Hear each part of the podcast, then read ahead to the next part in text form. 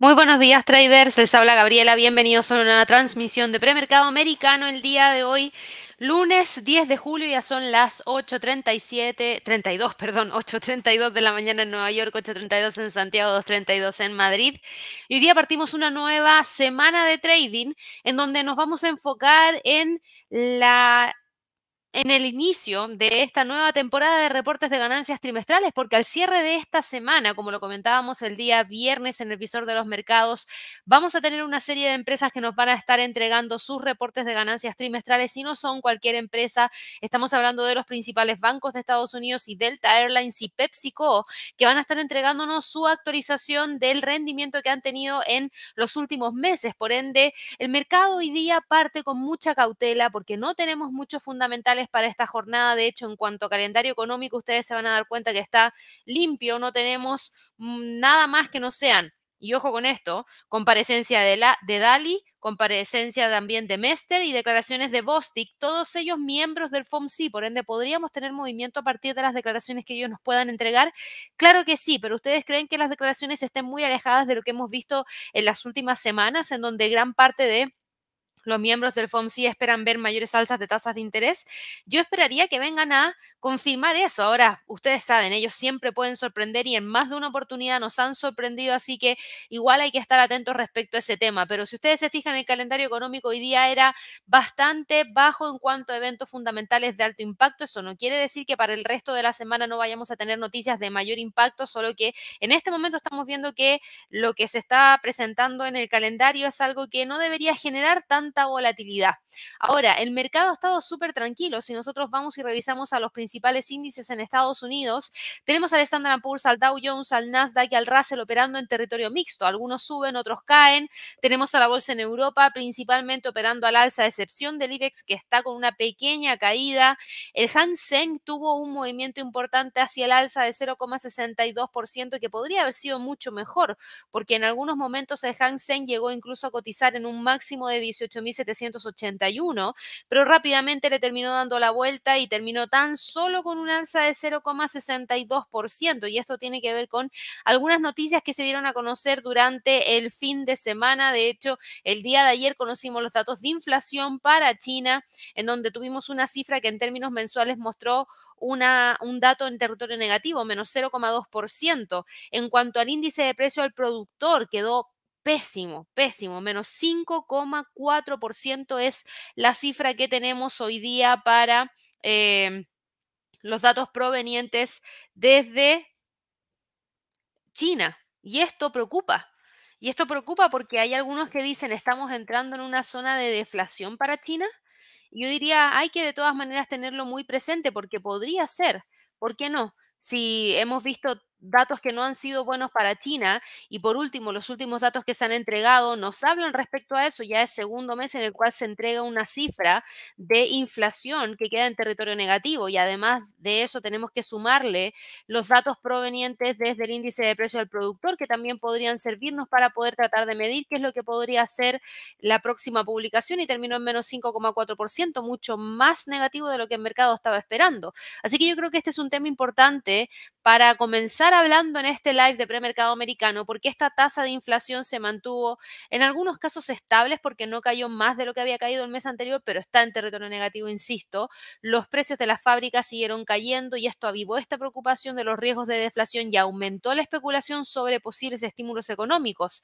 Ahora, recuerden que tuvimos a la secretaria del Tesoro de Estados Unidos, Janet Yellen, en una visita de dos días en China, en donde ella ofreció una vía para que Estados Unidos y China contengan los daños en sus economías derivados de la intensificación de la rivalidad. En las 10 horas de reuniones que se mantuvieron el viernes y el día sábado de la semana pasada, Janet Yellen dijo que trató de convencer al recién instalado equipo económico chino de que Estados Unidos no está empeñado en buscar ventajas económicas contra el país. Ahora, eso no ha generado ningún tipo de desenlace mayor y finalmente seguimos estando exactamente igual a como estábamos hace un par de días atrás, solo que lo único que estamos viendo ahora es que China sigue, sigue muy presionada y está entregándonos cifras que preocupan.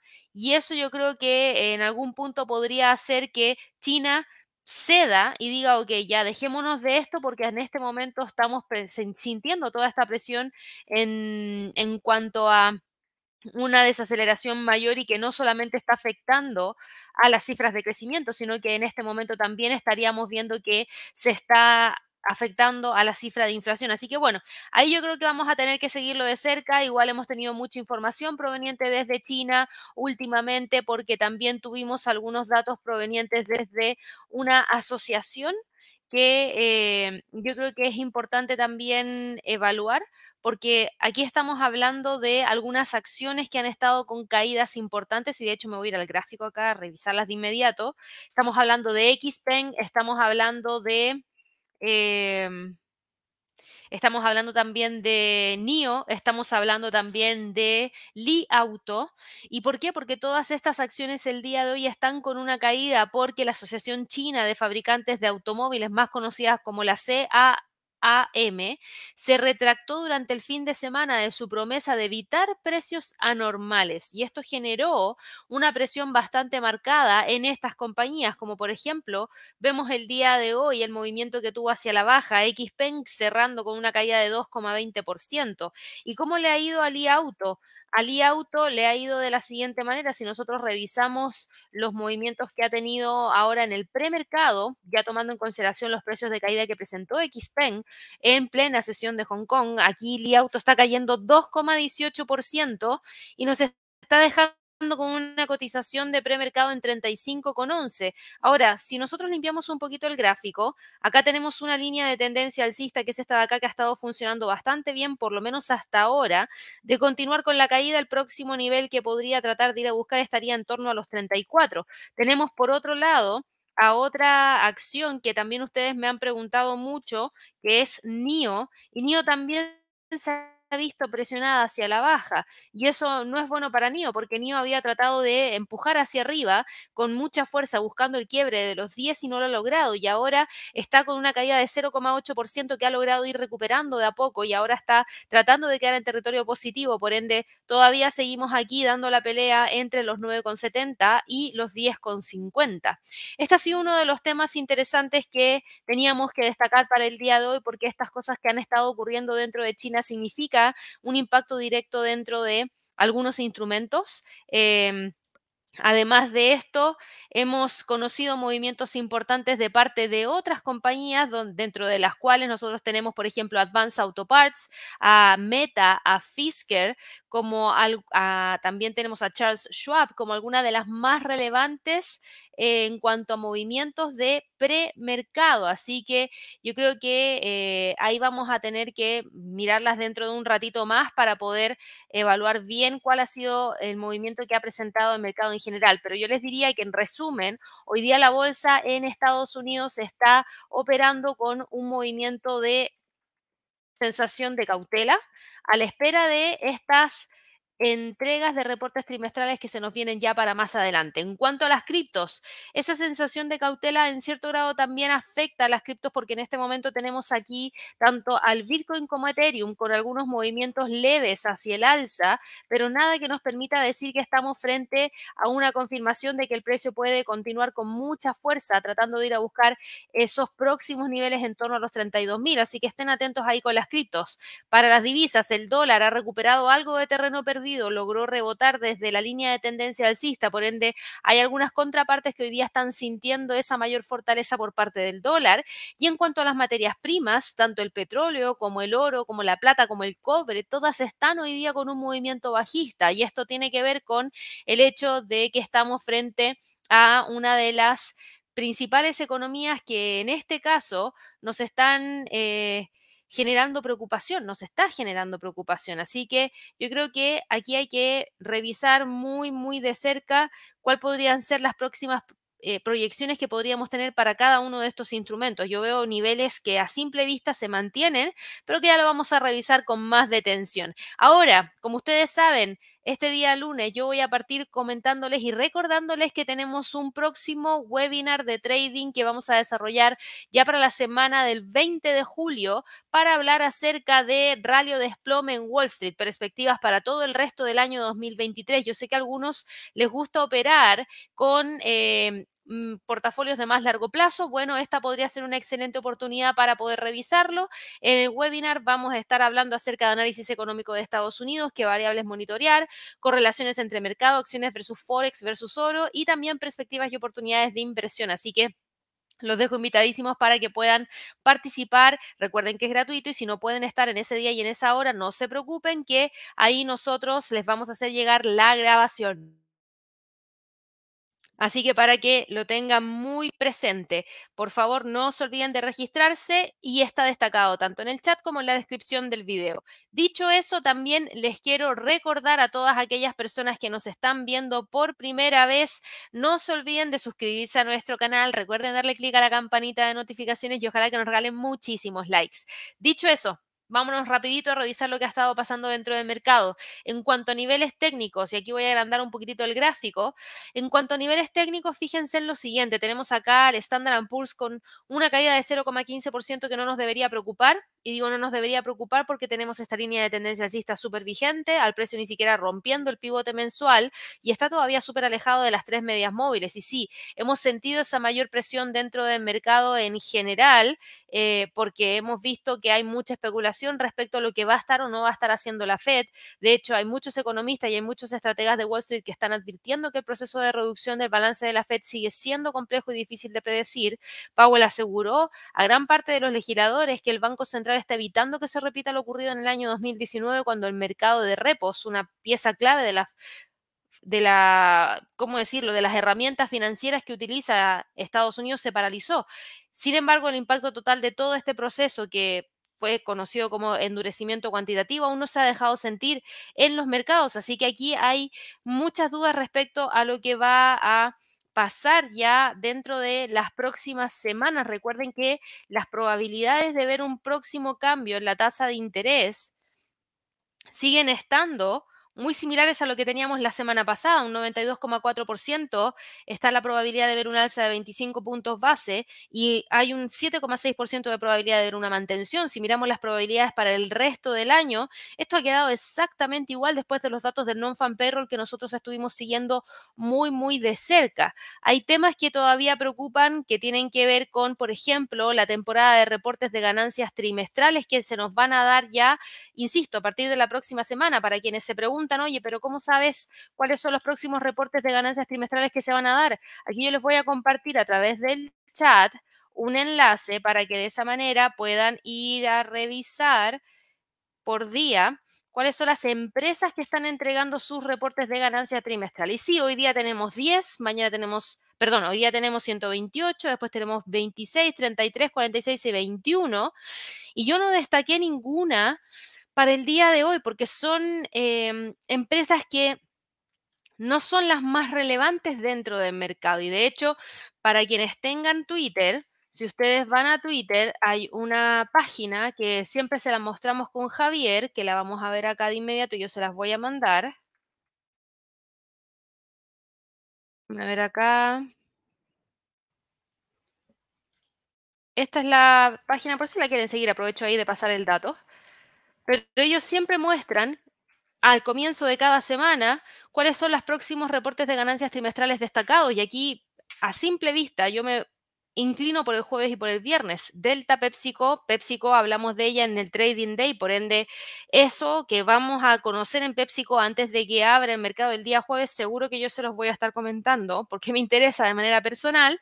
Tenemos el viernes a JP Morgan, a United Health, a Citi, a Wells Fargo, a Ericsson, a BlackRock. Por ende, tenemos una gran cantidad de empresas destacadas para el cierre de la semana. Ya para la próxima semana si nos vamos a la próxima semana, fíjense cómo sube la cantidad de entrega de reportes trimestrales, 120, 128. Y para la próxima semana tenemos a Tesla, para la próxima semana tenemos a Netflix, así que ahí tienen que estar muy atentos. Por ende, cuando yo vuelvo a hablar acerca del Standard Poor's, tengo que mencionar esto porque...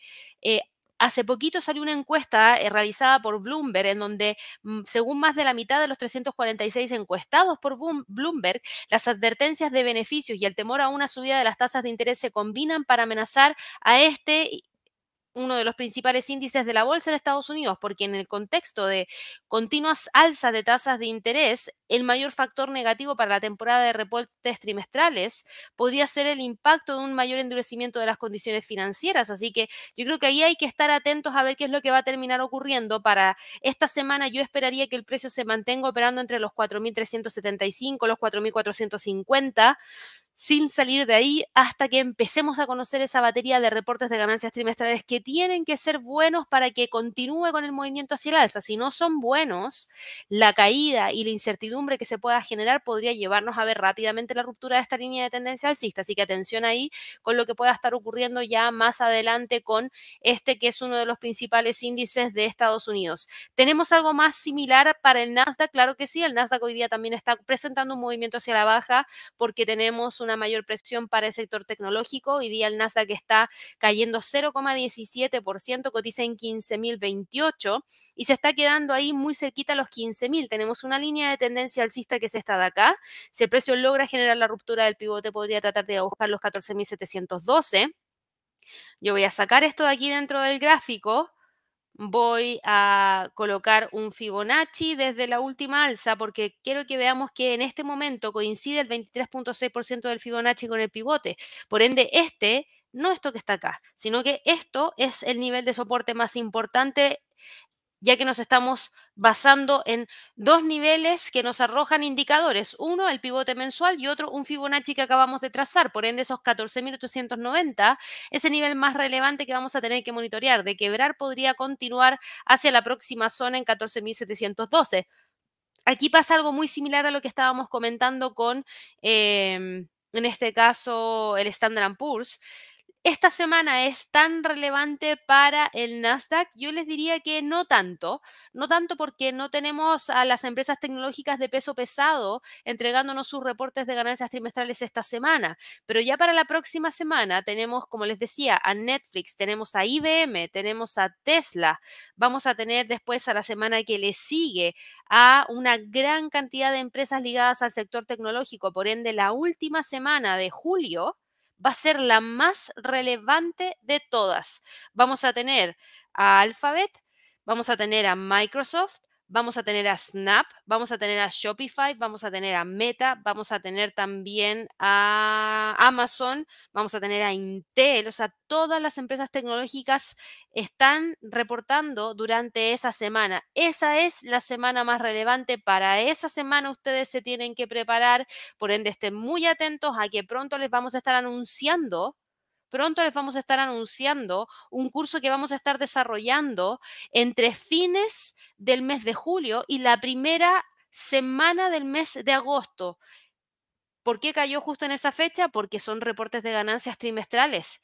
Y mientras antes tengan la información, mejor aún para que estén preparados para lo que se podría venir para más adelante. Así que estén atentos que yo creo que para el día de mañana ya vamos a tener eh, listo eso para que se los podamos anunciar. En cuanto a niveles, el Nasdaq hoy día se queda operando dentro de esta zona, el mercado en general, y esto para toda la bolsa en Estados Unidos, se está manteniendo el mercado en general al margen, a la espera de los datos de inflación que vamos a conocer esta semana, por ende hoy día, como el calendario económico está relativamente vacío, a excepción de las declaraciones de esos tres miembros del FOMC que vamos a conocer y que vamos a tener que estar atentos igual. Em, como todo el mercado está esperando los datos de inflación, prácticamente todo el resto pasa un poquito inadvertido. Ahora, los débiles datos de China vivan el temor a una inminente desaceleración económica.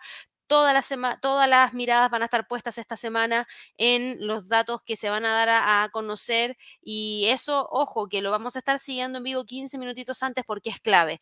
Eh, la semana pasada tuvimos a todos los índices que cerraron a la baja después de este informe mixto sobre el mercado laboral que mostrara que la economía en Estados Unidos fue la que menos puestos de trabajo añadió en dos años y medio en junio, aunque un descenso del desempleo y un crecimiento de los salarios mayores de lo previsto apuntaban a un mercado laboral que todavía sigue estando súper, súper, súper fuerte. Por ende, gran parte del mercado hoy día espera que en julio, es decir, en este mes, tengamos un alza de 25 puntos base para la tasa de interés en la decisión de política monetaria que se va a llevar a cabo el 26 de julio.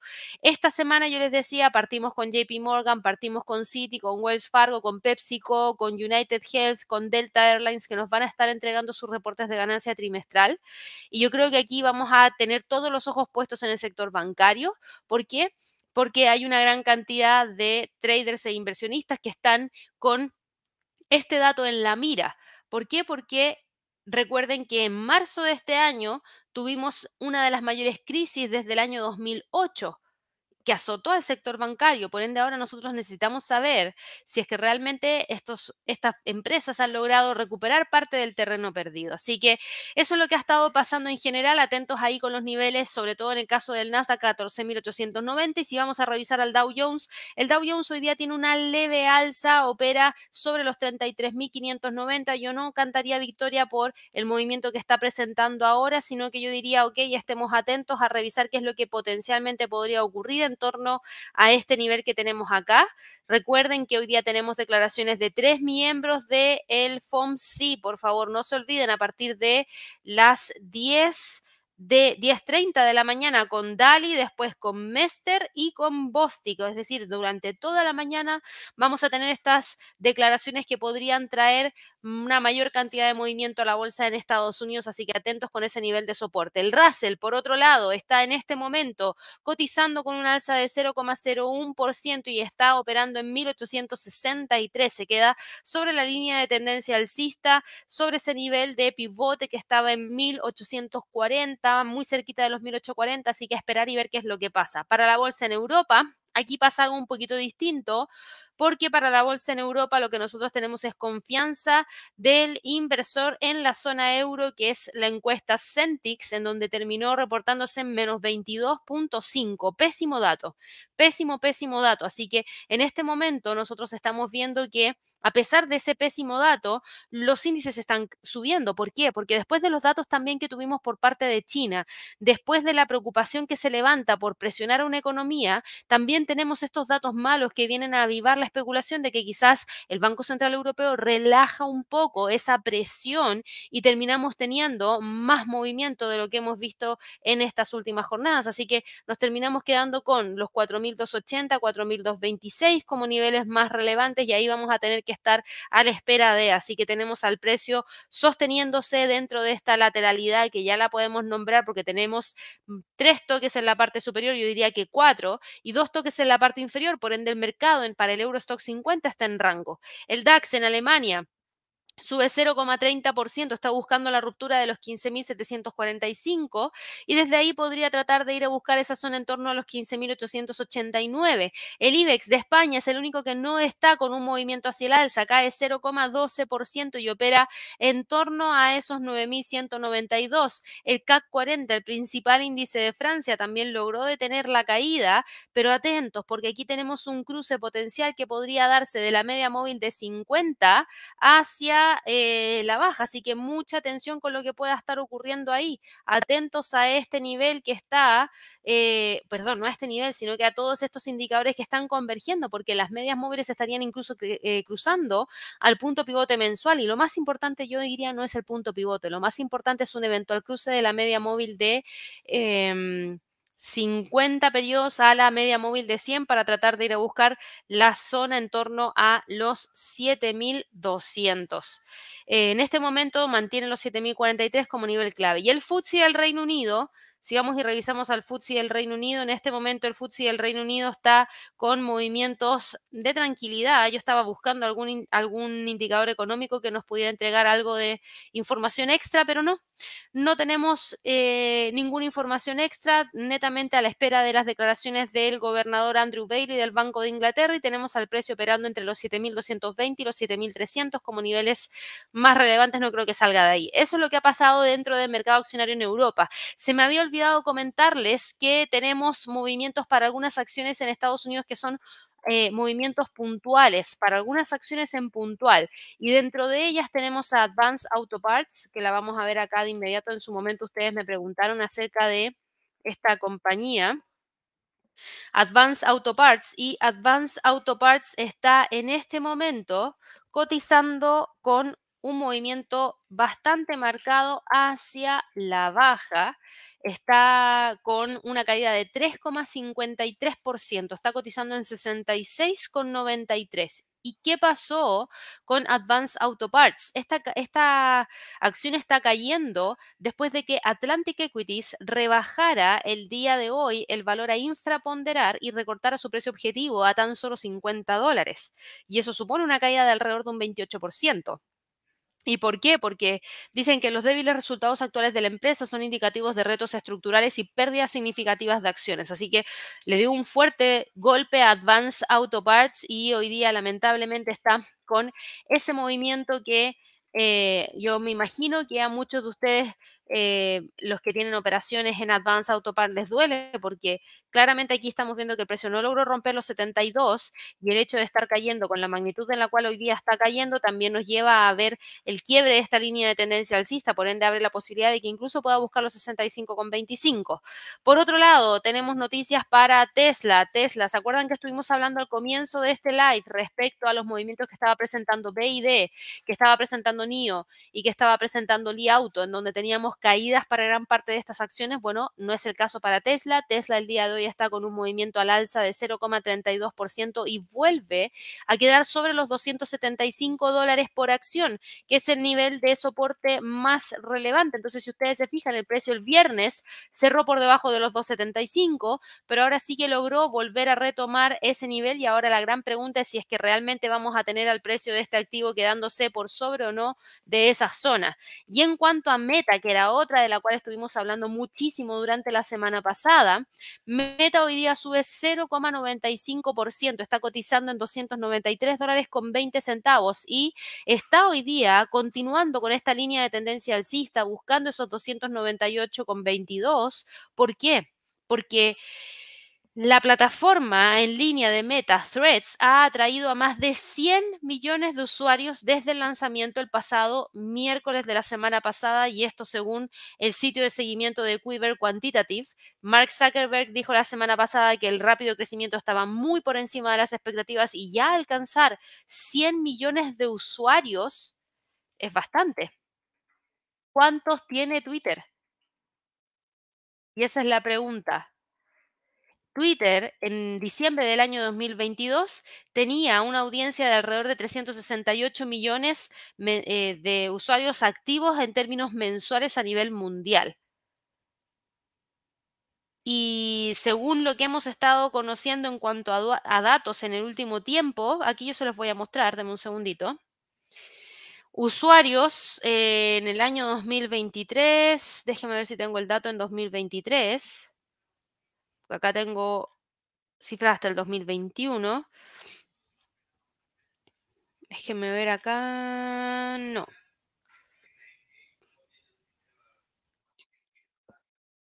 Vamos a ver acá rapidito, un segundo. Claro, 396,5 millones de usuarios. 396. Ya, fíjense cuántos usuarios activos tiene en eh, diariamente. 206. 206, son bastantes, pero fíjense a Threads, en menos de una semana ya tiene 100 millones. Llegar a esas cifras puede que no le cueste tanto. Así que ahí yo creo que Twitter debe estar pasando por un susto más o menos grande. Así que atención a lo que pueda ocurrir ahí con Meta. Aparte de esto, teníamos a Charles Schwab, que la vamos a revisar de inmediato, que es la última que vamos a ver el día de hoy. Y Charles Schwab está hoy día con un movimiento de alza de alrededor de un 1,9%. Dame un segundito que confirmo de inmediato si es que ese es el, sí, 1,5%. Estaba más o menos a lo que estábamos viendo hace un par de minutos atrás. Está cotizando en 57,64, sube 0,85% y se queda en este momento muy cerquita de la media móvil de 100 periodos que está en 57,65, es decir, se queda aquí entre el pivote y esa media móvil de 100. Y las razones por las cuales hoy día Charles Schwab esté con este movimiento hacia el alza tiene que ver con que JP Morgan, eh, perdón, no, JMP, parecido a JP Morgan, pero no, JMP, JP Morgan JPM, eh, mejoró la calificación de Schwab de Market Performance market outperform. Y esto dijo en la nota que envió a los clientes que Schwab debería beneficiarse de toda la estabilización de las tendencias de clasificación de efectivo y también a las bajas expectativas de cara a la temporada de reportes trimestrales. Por ende, es lo que le entregó hoy día un movimiento hacia el alza que, ojo, no es malo, porque si ustedes se fijan, bueno, vamos a ajustar esta línea. Esta línea de tendencia alcista es la que en este momento prima. Si el precio logra romper la media móvil de 100, podría ir a buscar sin ningún problema los 60 dólares por acción. Así que mucha atención que desde ahí podría tratar de ir a buscar los próximos niveles y se ve bastante interesante Charles Schwab para monitorearlo ya dentro de las próximas horas. En cuanto al resto del mercado, yo les decía, el Bitcoin Está operando muy tranquilamente sobre los 30.000, nada espectacular, venía subiendo hasta hace un par de minutos atrás, pero ya con suerte logra mantener el movimiento hacia el alza, por ende se está quedando ahí entre los 30.000 y la zona de los 31.200. Ethereum está operando tranquilamente también entre los 1.880, 1.860. No lo veo saliendo de ahí, está quedándose muy tranquilamente dentro de esa zona y si es que hoy día no tenemos grandes fluctuaciones dentro del mercado accionario, dentro del mercado de divisas, veo poco probable también que vayamos a tener una gran cantidad de movimiento proveniente desde las criptos. Así que yo diría que están tratando de mantener niveles de precio de soporte clave. En cuanto a las divisas, el dólar ¿Ha logrado recuperar algo del terreno perdido? Claro que sí. El dólar em, la semana pasada tuvo una mala semana. Em, el día de hoy recuperó una en parte eh, también de una reacción instintiva a los datos que se habían dado el día viernes y que mostraban que las ganancias del empleo en Estados Unidos eran las más pequeñas en dos años y medio. Pero por otro lado tuvimos también estas decepcionantes cifras de inflación en China que pesan sobre el yuan, que pesan sobre sus derivados, por ende el dólar en general se apreció frente a gran parte de sus contrapartes. Y claro, también hace sentido porque llegó a esta línea de tendencia alcista que trae desde el 14 de abril y desde ahí ha logrado repuntar y podría tratar de ir a buscar la próxima zona en a esos 102,74. De continuar, podría tratar de ir a buscar el punto pivote que está en 103,11, así que se ve interesante a ver si logra llegar hacia ese próximo nivel, pero en este momento los movimientos hacia el alza están acotados y yo lo veo más probable quedándose entre los 102,75 y los 102. El euro dólar, como el dólar hoy día gana terreno, está con un retroceso importante. Yo voy a quitar todas las líneas que tengo acá porque ya no nos sirven de mucho. Hemos tenido bastante movimiento y cambio durante las últimas horas, durante las últimas jornadas de trading, y lo que nos está funcionando mejor son los niveles de líneas de soporte, línea de resistencia, y acá tengo los 1.10, los 1.085. Ahí está como los niveles más relevantes que existen. Por ende, de buscar algún tipo de rompimiento podría llevarnos hacia la próxima zona en torno a los 1.11. Si es que llega a romper hacia abajo, podría buscar los 1.066. Pero sinceramente, por la baja volatilidad que tenemos para esperada para el día de hoy, yo esperaría que el precio termine quedándose dentro de esta zona. No lo veo saliendo de ahí, pero me voy a quedar con esos niveles para el resto de la semana porque yo creo que de aquí podría surgir algo bastante interesante porque sí que tenemos un calendario económico bastante robusto para lo que nos resta de semana. La libra dólar, por otro lado, también detuvo el movimiento alcista. Fíjense que respetó súper bien los 1.2850, hoy día cae 0,61% y el próximo nivel de soporte recién estaría acá en torno a los 1.27.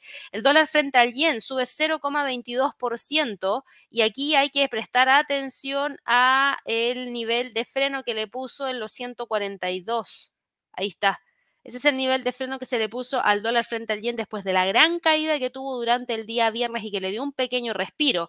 Voy a revisar al euro yen, eh, porque el euro yen también tuvo una caída de 0,65% el viernes, pero fíjense que la línea de tendencia alcista, las medias móviles, el pivote eh, mensual, todo eso sigue vigente y ahora la pregunta es si logra mantenerse o no sobre esta línea que acabo de trazar. El dólar norteamericano frente al canadiense está hoy día con un movimiento hacia el alza leve de 0,15%. El dólar CAT tiene esta línea de tendencia que yo seguiría de cerca, es esa de ahí. La está, respetando bastante bien. De romper podría ir a buscar esos 1.33, 1.3372. Se ve que el precio está empujando hacia arriba, pero se queda por debajo de estos niveles. El australiano frente al dólar norteamericano. Aquí yo voy a quitar esto y vamos a dejar esto eh, no, vamos a dejar esto. 0,67, nivel psicológico, nivel donde se encuentra muy cerquita el pivote mensual y las tres medias móviles, por ende es muy probable que el precio termine quedándose dentro de esa zona antes de poder continuar con el empuje alcista para ir a buscar ese próximo nivel en los 0,68. Así que es probable que el precio termine quedándose ahí. El dólar neozelandés frente al dólar está con una caída de 0,49%, se está quedando por debajo de los 0,62,20 Voy a quitar esto. Vamos a trazar acá, a diferencia del australiano dólar, acá hay una pequeña pendiente hacia el alza, así que eso es lo que vamos a tener que monitorear, porque miren la media móvil de 200 cómo continúa empujando hacia arriba y al precio respetando muy bien esa media móvil de 200 periodos, así que atención, yo creo que esta línea es lo que prima y los mínimos del día de hoy los vamos a usar como soporte, por ende el soporte de hoy día está en 0,6166. Podríamos dejarlo en 0,6160. Si el precio logra romper, podría tratar de ir a buscar los próximos niveles inferiores. El dólar norteamericano frente al franco suizo está en este momento cotizando con un alza de 0,22% para tratar de quedar nuevamente dentro de este rango. Entonces, no, yo aquí evaluaría la posibilidad de que el precio trate de reingresar, pero lo que prima es la línea de tendencia bajista que trae desde el 31 de mayo. El dólar frente al peso mexicano cae 0,10%, volvió a quedar dentro de la zona entre los 17.20 y los 17. El dólar frente al peso chileno sube 0,16% y está rompiendo los 8.10, por ende esto podría abrirle camino para buscar los 803 y los 815 en extensión. El dólar frente al peso, a ver, déjenme un segundito actualizar acá solamente la línea de tendencia alcista, ahí sí. Ahora sí, el dólar frente al peso colombiano, después de todos los movimientos que tuvo durante el día jueves y viernes de la semana pasada, fíjense que sigue operando entre la zona de los 4.240 y los 4.100.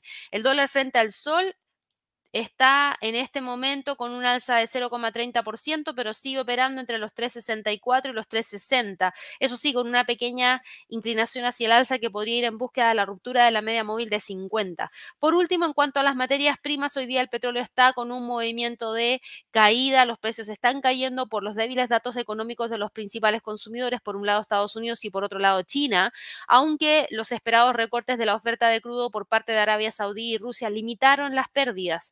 Em, así, los precios de fábrica de China, que lo vimos al comienzo de este live, cayeron durante el mes de junio al ritmo más rápido en más de siete años. Y esto está dado en un contexto de ralentización de la recuperación de esta que es la segunda economía a nivel mundial.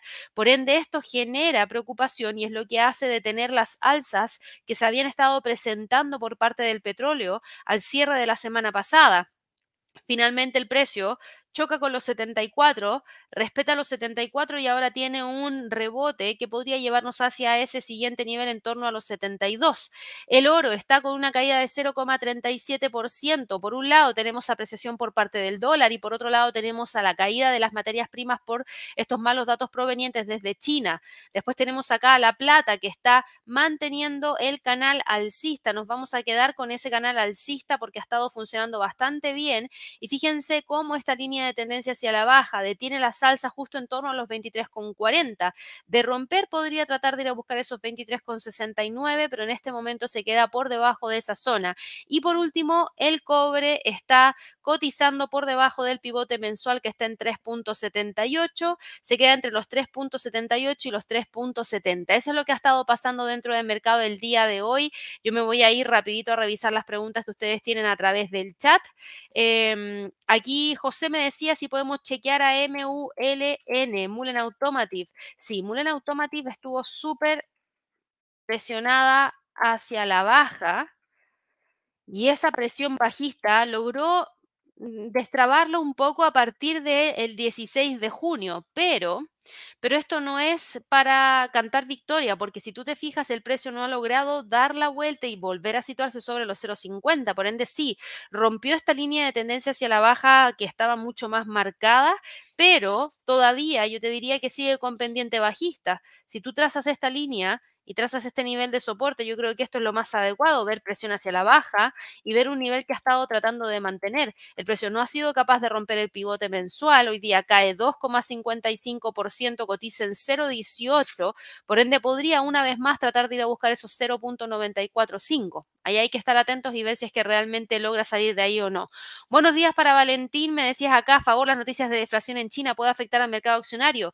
Claro que sí, principalmente al mercado accionario en China y también a todas aquellas empresas que tengan una exposición no menor a China. Por ejemplo, Nike, que tiene a uno de los grandes países a los cuales les vende, podría ser un tema lo de la deflación en China, claro que sí. Lo mismo para otras empresas que también podrían verse afectadas por tener en gran parte exposición a esta economía que está con una fuerte ralentización. Buenos días para Gasaya. Aquí me preguntabas por Coca-Cola, lo vamos a ver de inmediato. Y me preguntabas también ahí por Disney, lo reviso también.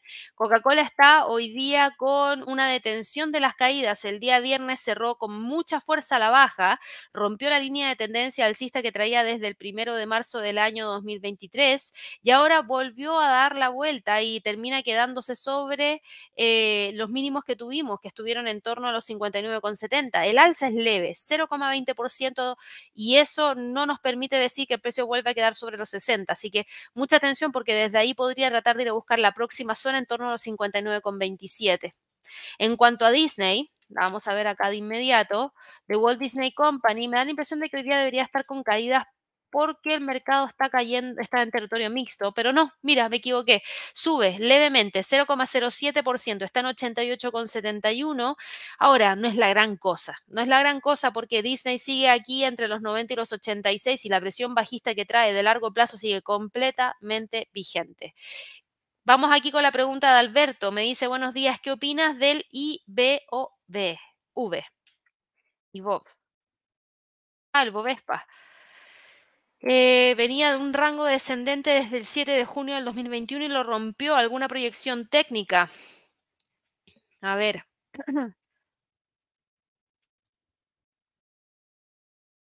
Déjame ver acá qué es lo que vemos. Tú me decías que venía en un rango desde el 2021.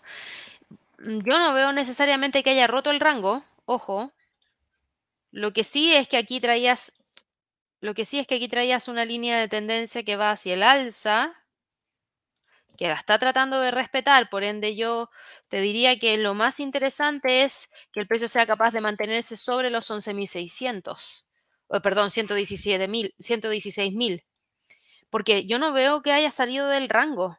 Claro, si tomamos los máximos que tuvimos en octubre del 2020, sí, pero los máximos que tuvimos durante abril del 2022, no.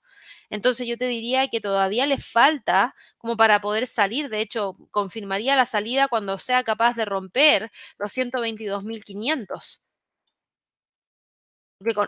Ahora mismo el precio se ve que está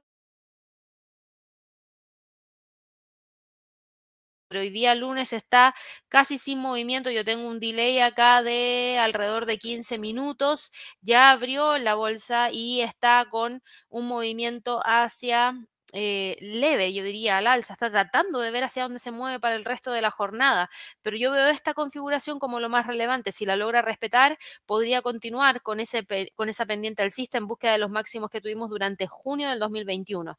Buenos días para Gianfranco, me dice acá si podemos revisar a XP, eso es XP World Holdings. ¿Crees que vuelva a 20 y los rompa? A ver. Esta acción creo que es no, la vi en su momento, mira, yo iba a decir es primera vez que la veo, pero no. La vi en el año 2021 y desde ahí no la he vuelto a ver, así que yo voy a quitar todo lo que tengo acá. Y claro, tú estabas con una pendiente muy marcada hacia la baja que se logró quebrar, entonces trajo alguna luz de esperanza de que el precio podría buscar la salida. Tenemos acá los 20.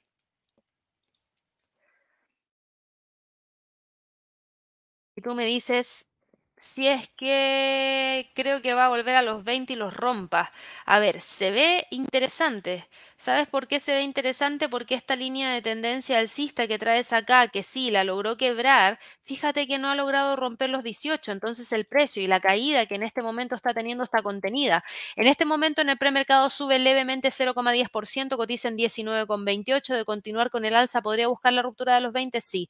Yo veo que en este momento está tratando de defender, quedarse sobre los 18 y si si es que se mantiene sobre los 18, existen más posibilidades de que vaya a buscar la ruptura del 20. Acá a Guerra nos dice si podemos revisar Adobe. Claro que sí, lo vemos de inmediato. Adobe. A ver, Adobe el día de hoy está cotizando con un precio de caída en el premercado, cae 0,10%, pero no te preocupes porque Adobe todavía está sobre los 4,70. Fíjate que Adobe le ha costado un montón buscar de nuevo los máximos que se alcanzaron durante el 16 de junio y ahí estamos hablando de los 518 dólares con 74 centavos. En el largo plazo, Adobe tiene un empuje interesante hacia el alza y está intentando recuperar terreno perdido, pero claro, se queda justo en el 50% del retroceso del Fibonacci, es un nivel importante, por ende, no me parece tan descabellado que realmente el precio sea capaz de quedarse eh, por debajo de esta zona. Vamos aquí, buenos días para Rodrigo, buenos días para Boris. Eh, aquí me decías que me mandaste un mail por BioYen. Eh, ahora si somos optimistas, ¿dónde podemos ver la resistencia? inversión de largo plazo. A ver. Yen, inversión de largo plazo, ¿dónde puede estar la resistencia? Déjame quitar esto acá. Si es una inversión de largo plazo, hay que mirar el gráfico mensual. Y si te fijas, la primera resistencia en este momento la tienes en 320, luego de eso la tienes en 360 y en extensión yo te diría que la tienes en torno a los 438. Em, se ve interesante Yen para compra, yo diría que tiene varias cosas interesantes. Las líneas de tendencia no me gustan, eso sí, porque son muy débiles. Eso es lo que me pasa con Yen, que no, no, entrega una fuerza a simple vista de la tendencia. Por, si, la, si dibujo la línea de tendencia alcista acá, es como que estuviera lateral, la voy a dejar puesta ahí. Y la otra que tenía, que podría haber trazado, que era esta, se rompió. Entonces no, no, no me gustan las líneas de tendencia que está presentando ahora, porque siento que la tendencia no está tan marcada y lo que por el contrario viene haciendo es presionar un poquitito más hacia la baja. Ahora, hoy día, Yen está con un movimiento de alza de 0,55% que suena bastante bien, pero no ha logrado ir a buscar los 2.90 de nuevo, está en 2.76,60 en este momento. Así que yo creo que ahí hay que estar atentos a ver cómo le va con ese tema de la droga eh, del Alzheimer, o sea, eh, fármaco, mejor dicho, es que estoy traduciendo aquí la palabra drug. Eh, y hay que recordar que hace un tiempo atrás nosotros comentamos, de hecho la semana pasada, y también creo que lo mencionaste tú, Boris, respecto a la FDA aprobando ese medicamento que permitía tratar el Alzheimer y que, claro, yo entiendo, le podría dar un boost bastante importante a Biogen ya por aumento de venta de este fármaco en particular, pero no lo veo reflejado dentro del mercado ahora y eso es lo que me preocupa porque las tendencias yo las veo súper, yo las veo débiles. Déjame ver acá en la DX. Claro, la DX está arrojando un 19 o sea, la tendencia alcista prácticamente inexistente y bueno, lo mismo pasa con la tendencia bajista que está presentando de corto plazo. Ambas están en este caso un poco más anuladas, diría yo, y si es que logra mantenerse sobre los 2.74, ya ahí podríamos tener algo interesante, sobre todo si logra romper de nuevo los 2.90. Buenos días para Edu, buenos días para el Rams, buenos días para Luis. Nos decía fundamentales importantes esta semana en Estados Unidos. Eh, aparte de los reportes de ganancias trimestrales que les comenté ya al principio de este live, lo que nos queda como relevante para el resto de la semana es la previsión energética de corto plazo para la, de parte de la Agencia Internacional de Energía. El miércoles cifras de inflación para Estados Unidos que vamos a estar siguiendo en vivo a través del canal. Vamos a también revisar eh, o recibir, mejor dicho, los datos de IPP, índice de precio al productor, el día jueves y el día viernes. Yo te diría que va a estar tranquilo, así que ¿Cuáles son los días más relevantes miércoles y jueves en cuanto a calendario económico y jueves y viernes en cuanto a reportes de ganancias trimestrales? Buenos días para José, buenos días para Mary, que me preguntabas acá por Snow, lo vemos de inmediato. Ahí José nos estaba saludando desde Buin, en Chile, muy cerquita acá de eh, donde estamos nosotros ahora en la oficina. A ver si algún día de esto nos vienes a visitar. Snowflake, a ver, ¿en qué está? Cae 2,6%. Snowflake le está costando un montón un montón poder tener impulso hacia el alza. ¿Tiene línea de tendencia alcista? Sí, es esta que está acá. La línea de tendencia bajista, lamentablemente la tengo que mover y dejarla ya. El nivel de soporte que teníamos es justamente donde está el precio en este momento. la línea está en 166.50, el precio está en 166.44. De continuar con la caída, podría ir a buscar ese 50% del retroceso del Fibonacci, está en 162.50, así que mucha atención porque por lo menos para Snowflake en este momento y en esta jornada no se ve un movimiento importante hacia el alza y esto podría llevarnos hacia esos 162,50. Buenos días para Alex. Bueno, eh, Rams me decía que se puede esperar para el oro para esta semana, ya lo comentamos. Eh, buenos días para Hernando, buenos días para Ludi que me preguntaba por Nubank o Nu Holdings. Dame un segundito acá. Lo vamos a revisar. Y Nu Holdings hoy día está prácticamente sin movimiento, está en 7,78, que es justo donde terminó cerrando la semana pasada. Casi sin movimiento, casi sin movimiento. Eh, ahora, ¿es bueno o es malo eso? Mira, yo te diría, no hay por qué preocuparse todavía, porque la línea de tendencia alcista, que es súper inclinada y que a veces preocupa por la inclinación tan fuerte que está teniendo, se mantiene. Aquí tú puedes trazar otra línea de tendencia hacia alza que permite dar un pequeño respiro al movimiento y el hecho de que hoy día esté operando prácticamente los mismos niveles que tenía durante la semana pasada, nos quiere decir que estamos en este momento con un movimiento de eh, alza que continúa y que nos permite mantener al 50% del retroceso del Fibonacci. De continuar, podría tratar de buscar ese próximo nivel en torno a los 8. Buenos días para Abstona, buenos días para Germán. Eh, acabo de descubrir el canal, me encantó. Qué bueno, Germán, bienvenido acá al canal. Espero que si revisas todos los videos tutoriales aprendas un montón. Todos los días tenemos este live de premercado americano a partir de las 8.30 de la mañana hora de Nueva York y en algunos momentos hacemos seguimiento en vivo de los datos de inflación de Estados Unidos, non-fan payroll y decisión de política monetaria. Ah, en nuestro sitio web www.inversionesytrading.com también encuentras muchísima información y todo está en la descripción de este video. Buenos días para David. ¿De qué empresas se esperan mejores reportes? Uf, la pregunta, David. ¿Sabes qué? Es una muy buena pregunta. La voy a anotar. ¿Sabes por qué? Porque nosotros mañana tenemos alerta Wall Street y como se nos viene el comienzo de la temporada de reportes trimestrales, le voy a decir a Javier Rojas que nos preparemos para responder exactamente esa pregunta que tú nos estás haciendo en este momento, porque no te la puedo entregar ahora, porque no le he analizado al 100%. Uno tiene algunas acciones en su cartera y está siguiendo esas acciones en particular y uno analiza lo que podría ser la entrega del reporte trimestral de esa acción, no de un gran conjunto de acciones. Entonces, eh, por lo mismo, puede que las empresas que uno tenga no necesariamente entreguen o no se esperen los mejores reportes trimestrales. Así que es una muy buena mm, pregunta. Yo la estoy anotando acá. ¿De qué empresas? ¿De qué empresas se esperan mejores reportes? Buenísima pregunta. Voy a mandársela a Javier, que ahora debe estar en la sala de trading, en el live trading room, en la sala de trading online. Eh, así que no se lo comento ahora, pero se la voy a comentar para tener la respuesta mañana, insisto, en Alerta Wall Street. Buenos días para Eduardo, buenos días para Sonia. Me preguntabas acá por el SPY, lo vemos de inmediato, el SPY, a ver en qué está. El SPY está hoy día cotizando con una caída de 0,06%, está cotizando en 438,29, se está quedando ahí entre los 4,40 y los 435,72. Eh, yo no lo veo saliendo de ahí, hablamos acerca del Standard Poor's y sí, tiene presión bajista, pero no para cambiar la tendencia todavía, Sonia. Buenos días para Diana, buenos días para César. Me preguntabas por FSR, eso es Fisker. Gracias ahí por dejarme el nombre de la compañía, porque hay veces que hay muchos tickets que se parecen eh, y Fisker hoy día sube 2,17%. Esta sí creo que no la he visto antes. Mentira, sí la vi antes, pero miren hace cuánto que no la veo, por eso a veces no lo recuerdo. No la veo desde junio del 2021, así que voy a remover todo lo que tengo acá y ha sido una acción que salió a la bolsa durante el año 2018, ha tenido una fuerte presión hacia la baja. Me voy a cambiar ahora un gráfico diario porque, fíjense en esto. Acá hay una pendiente bajista que sería esta, que se mantiene todavía hasta el día de hoy. Deme un segundito.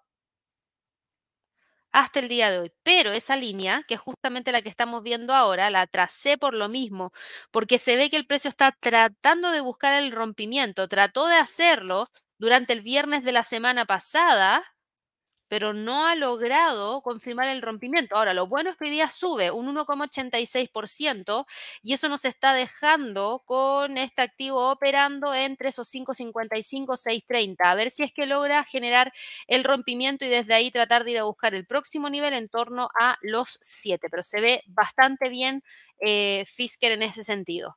Buenos días para Marco, nos dice si podemos revisar a Microsoft. Claro que sí. Microsoft está en este momento cotizando con una caída de 0,77%, está en 334,63, se mantiene firme acá, se mantiene todavía sobre los 330, por ende está rompiendo en este momento esta línea de tendencia alcista que trae desde el 27 de abril, pero todavía se mantiene firme y no está alejada de ninguno de los niveles técnicos que tenemos acá marcados dentro del gráfico. Y denme un segundito que voy a colocar acá las medias móviles y esas no son, son estas de acá. Las medias móviles y el los puntos pivote. Ahí sí.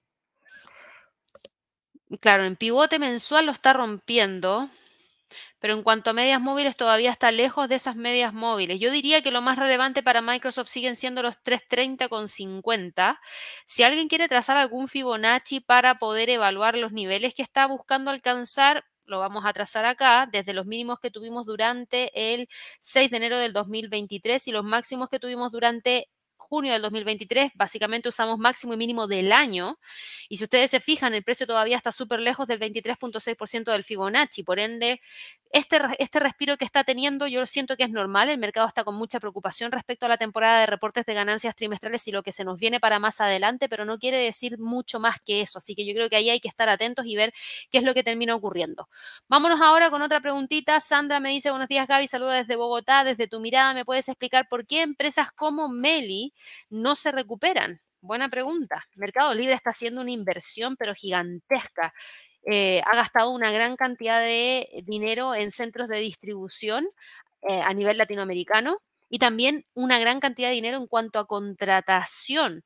Por ende, esa inversión genera un poquito de duda respecto a lo que podría ser el impacto que pueda tener en los resultados trimestrales y es lo que le pasó en su momento a Amazon. Mercado Libre en este momento mantiene la tendencia bajista desde el 22 de mayo. Fíjate que está por debajo de las dos medias móviles más eh, cortoplacistas, por decirlo así, porque usan una menor cantidad de periodos para poder calcularse la de 50 y la de 100.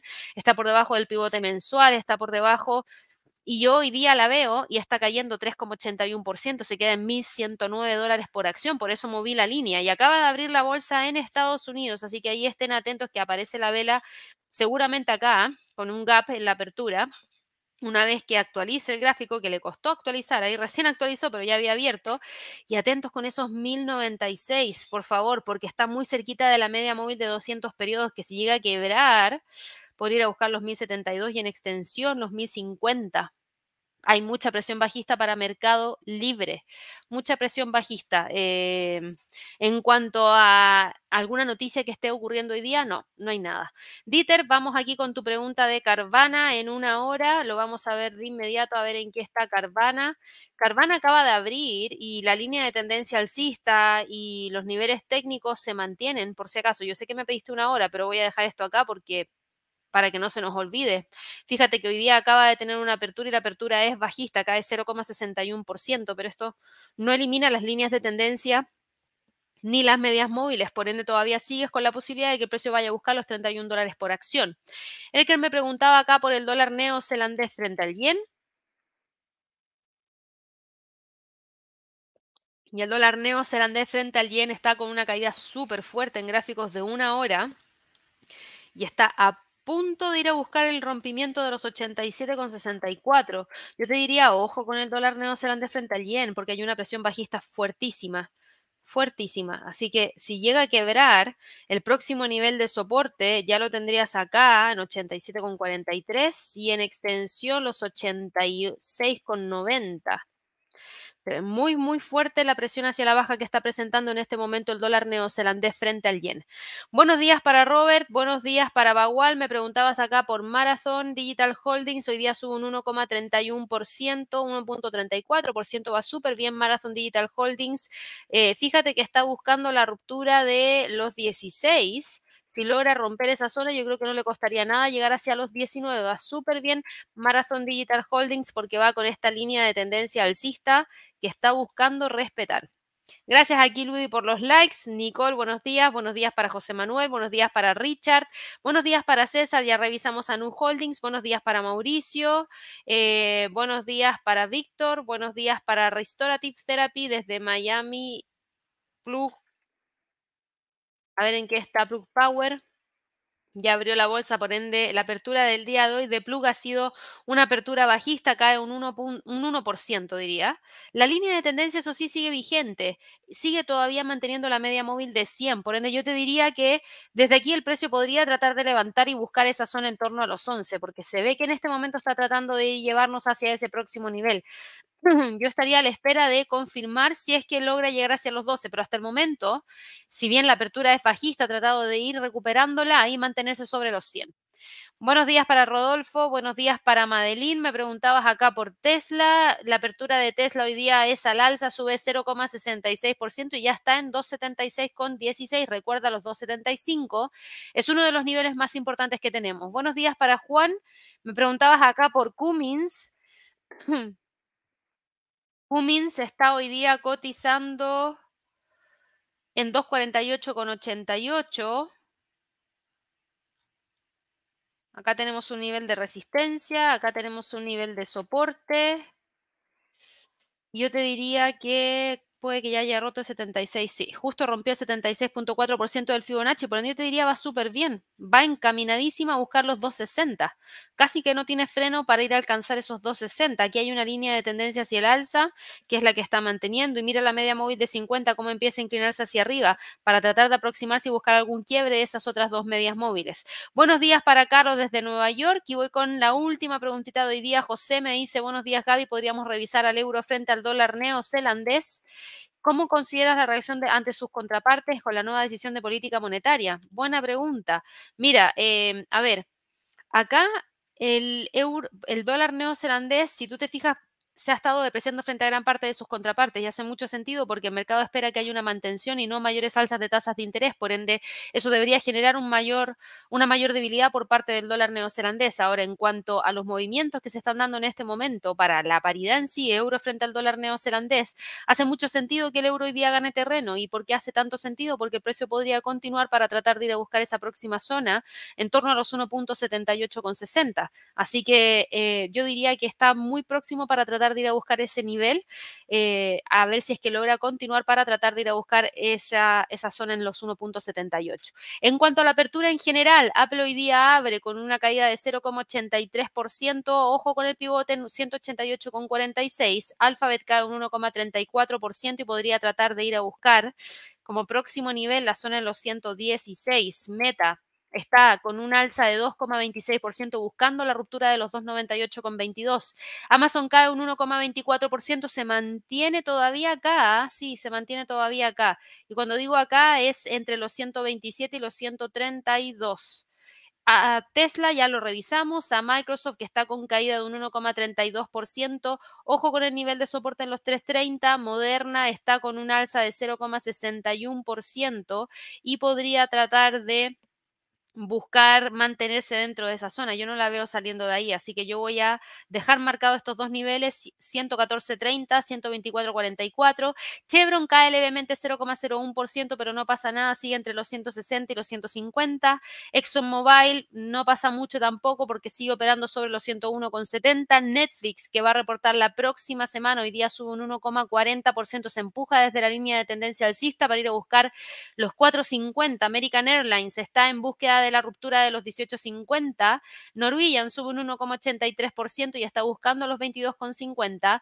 Pepsi sube un 1,08% y se mantiene entre las medias móviles de 50 y de 100.